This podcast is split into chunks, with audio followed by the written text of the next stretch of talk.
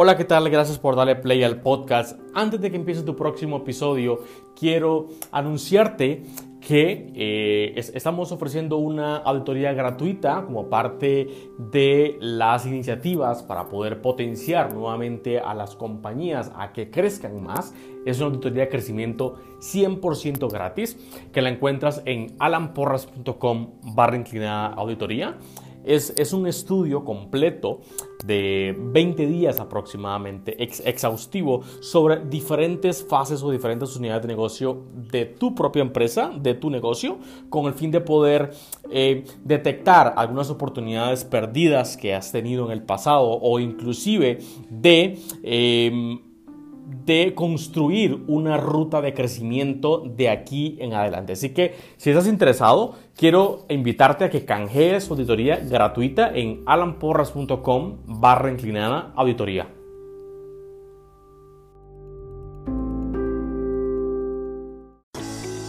Bienvenidos a 4Geeks Podcast en español, el espacio donde construimos puentes entre las experiencias y los negocios.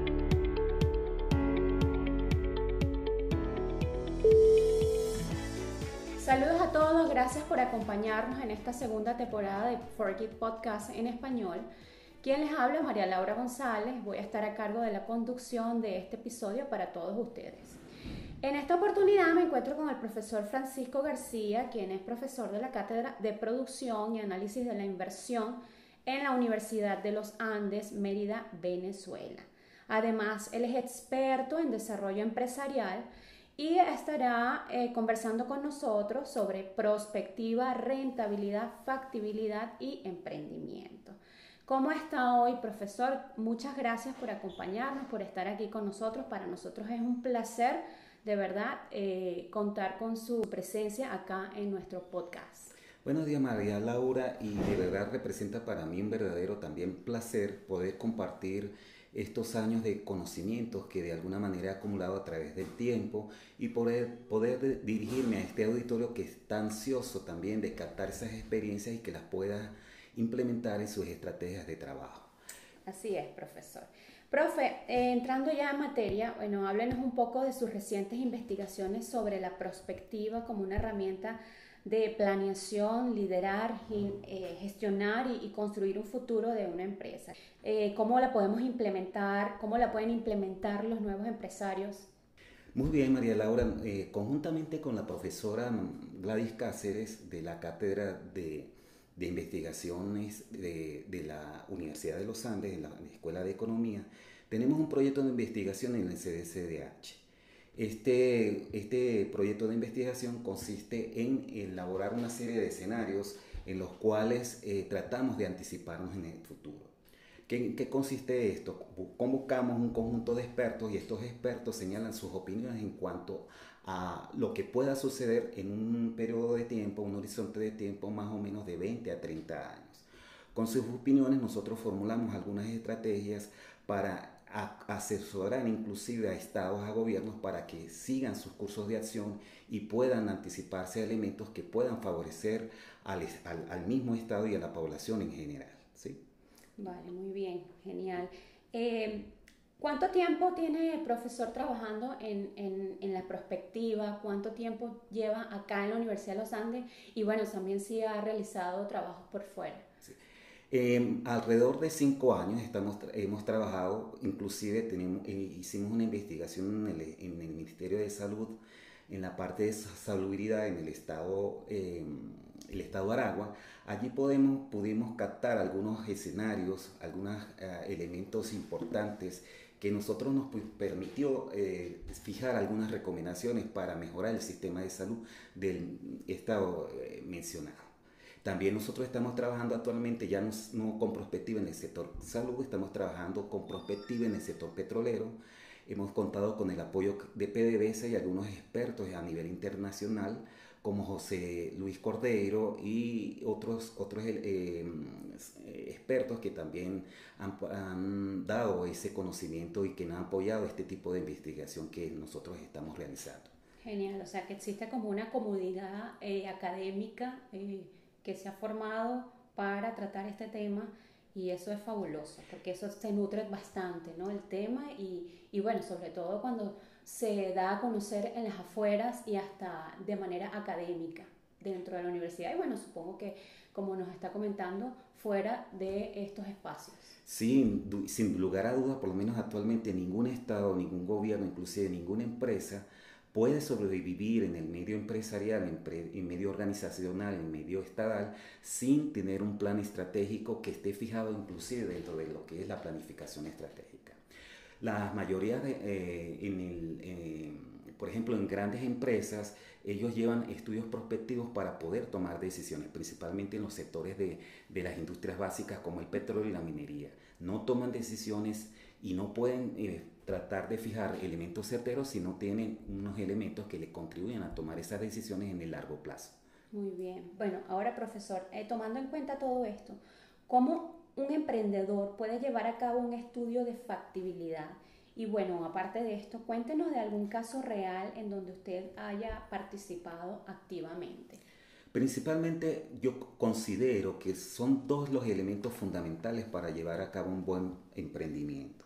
Primero es la innovación y la creatividad.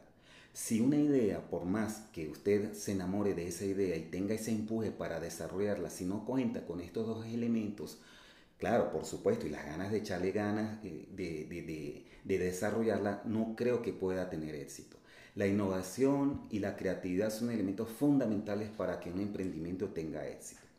Dentro de mi experiencia eh, en la cuestión de la formulación y evaluación de proyectos, he tenido muchas, significativamente mm, considero que son bastantes. No solamente las desarrolladas personalmente, sino con los mismos estudiantes cuando se les da la materia formulación y evaluación de proyectos, porque la mayoría de ellos, me, me atrevo a decir, desarrollan la idea, que terminan el compromiso académico y en la vida real, con el financiamiento adecuado y el empuje que ellos tienen, pueden desarrollar esa idea. Acá hemos dado, aquí en el Centro de Investigación y Desarrollo Empresarial, que es el CIDE, que es el centro de, donde yo estoy adscrito formalmente, allí hemos asesorado a varias empresas. La última empresa que asesoramos y la cual este, formulamos el proyecto, lo evaluamos y dimos el veredicto de factibilidad fue una empresa de la industria lechera al sur del lago, en, el estado de Zulia, y en la cual pues nos satisface porque el señor pues pudo desarrollar su emprendimiento y seguir adelante, ¿sí? Y cosas tan sencillas, por ejemplo, como dispositivos para, para, para los dientes, eh, para, para cuando tienen ciertos, ciertos trabajos dentales, nosotros hemos dado algunos, algunos proyectos para mejorar el, el, el, desarrollo, la evolución de, de, ese sistema. Hemos desarrollado algunos, por lo menos, proyectos eh, tecnológicos sencillos en unión con otras, con otras, otras facultades y de verdad ha sido satisfactorio el trabajo que nosotros hemos llevado a cabo. Muy bien, genial. O sea que prácticamente se ha tenido bastante experiencia en lo que es el campo de la salud y lo que es el campo de la ganadería, ¿no? Sí, sí. Muy bien, muy bien. Ahora, profe, explíquenos un, un poco sobre rentabilidad, porque finalmente esa es la razón de ser de todo proyecto de emprendimiento. Entonces, ¿qué debe evitar y qué riesgos debe asumir un emprendedor para que esa startup logre ser rentable? Actualmente en Venezuela estamos viviendo una, una etapa muy particular en la cual la inflación es un elemento que nos está, afectando mm, en, todas las, eh, en todas las fases del desarrollo económico, personal y desde cualquier punto de vista que tú lo veas, María Laura.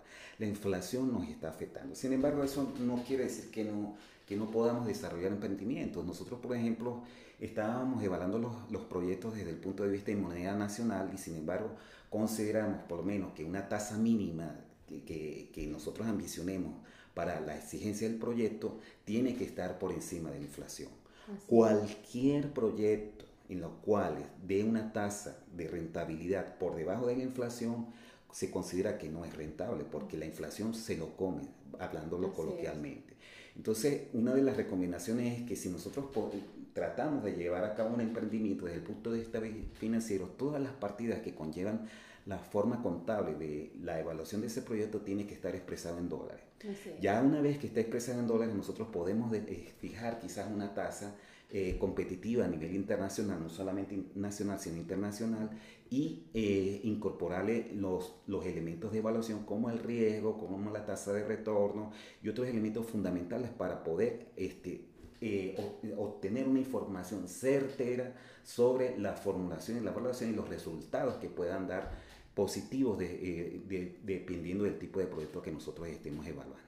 Así es, porque fíjense, en este, en este momento estamos viviendo una situación bastante particular en Venezuela, en donde prácticamente compramos y vendemos en dólares, pero actualmente o legalmente seguimos funcionando en bolívares, ¿no? Entonces, eso es algo muy, eh, muy importante y que también abre muchas alertas y abre muchas ventanas para lo que es eh, un emprendimiento hoy en día, por lo menos acá en Venezuela como usted bien lo dice, eh, permitirlo hacer en una moneda extranjera eh, permite o abre puertas en el exterior, lo cual es genial porque antes con campos en donde solamente trabajábamos bolívares era factible o era probable que solamente esa empresa funcione acá en el país y era, era un poco más difícil. Ahora eso abre muchas otras puertas y, y bueno, a, a pesar de ser una situación eh, nueva, eh, finalmente se ha convertido en una oportunidad. Ahora bien, profesor, eh, recomendaciones para esos, para esos nuevos emprendedores. ¿Cuáles son esos primeros pasos mm, súper importantes que se deben cuidar muy bien al momento de emprender una startup?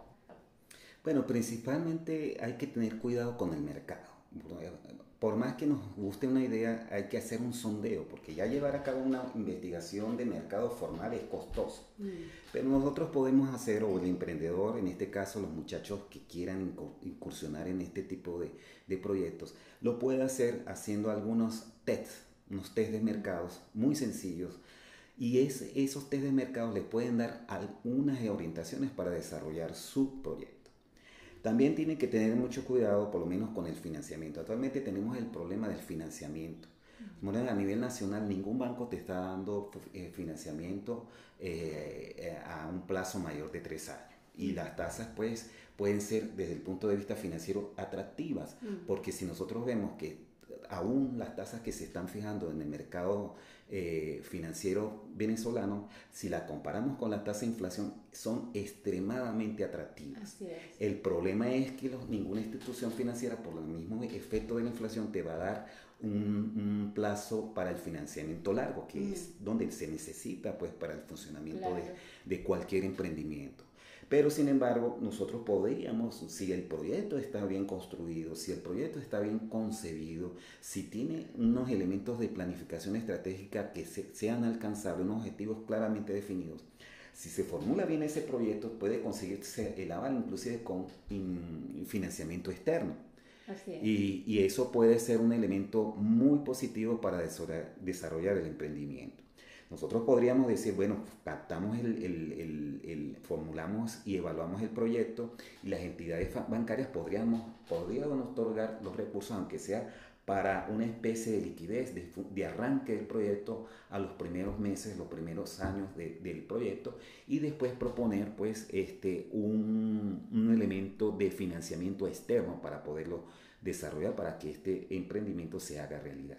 Ahora, profesor, teniendo esos dos escenarios, eh, esa eh, vía de financiamiento nacional es muy atractiva, pero eh, también se puede convertir en nada, ¿no?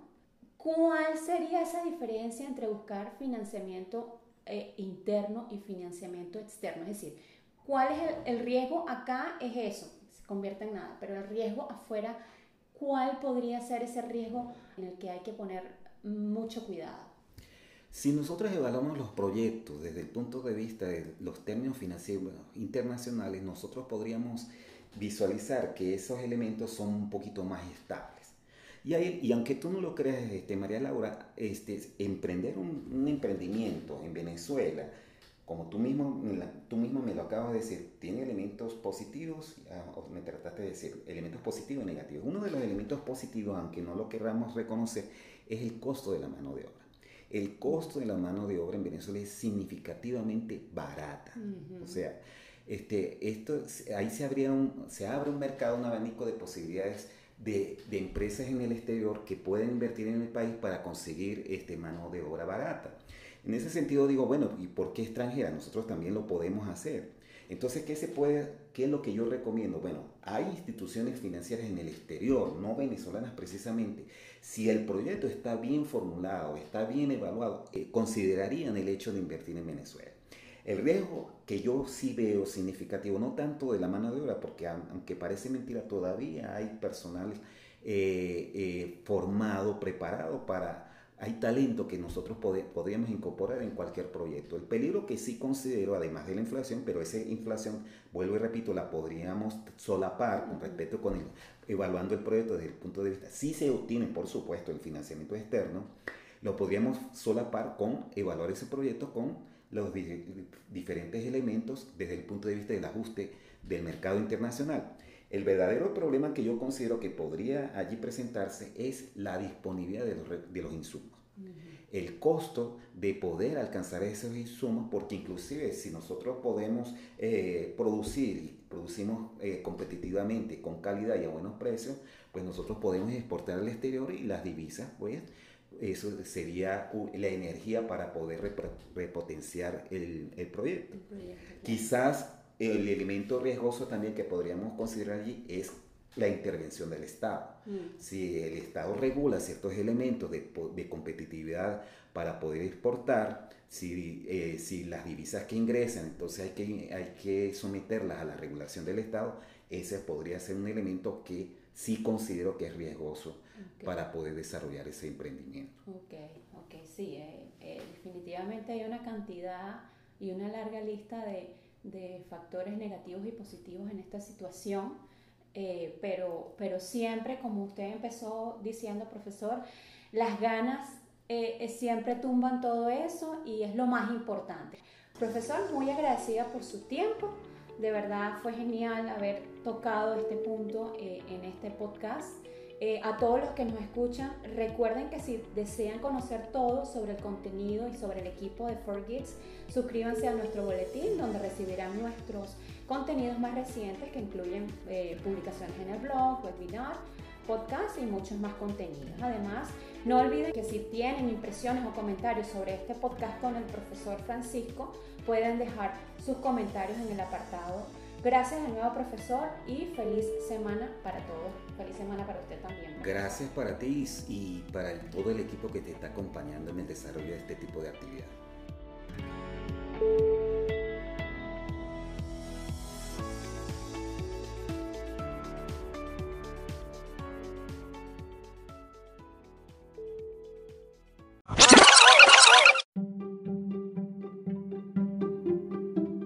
Este episodio llegó a ustedes gracias a 4Geeks. 4Geeks es una compañía enfocada en crecimiento exponencial de negocios.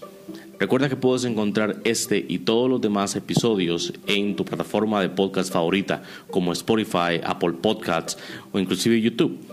Recuerda también compartir esos episodios con tus colegas, con otros emprendedores, para que otros, otras personas puedan nutrirse del contenido de la experiencia y de las conversaciones y experiencias que aquí se están compartiendo. Así que nos escuchamos entonces en un próximo episodio.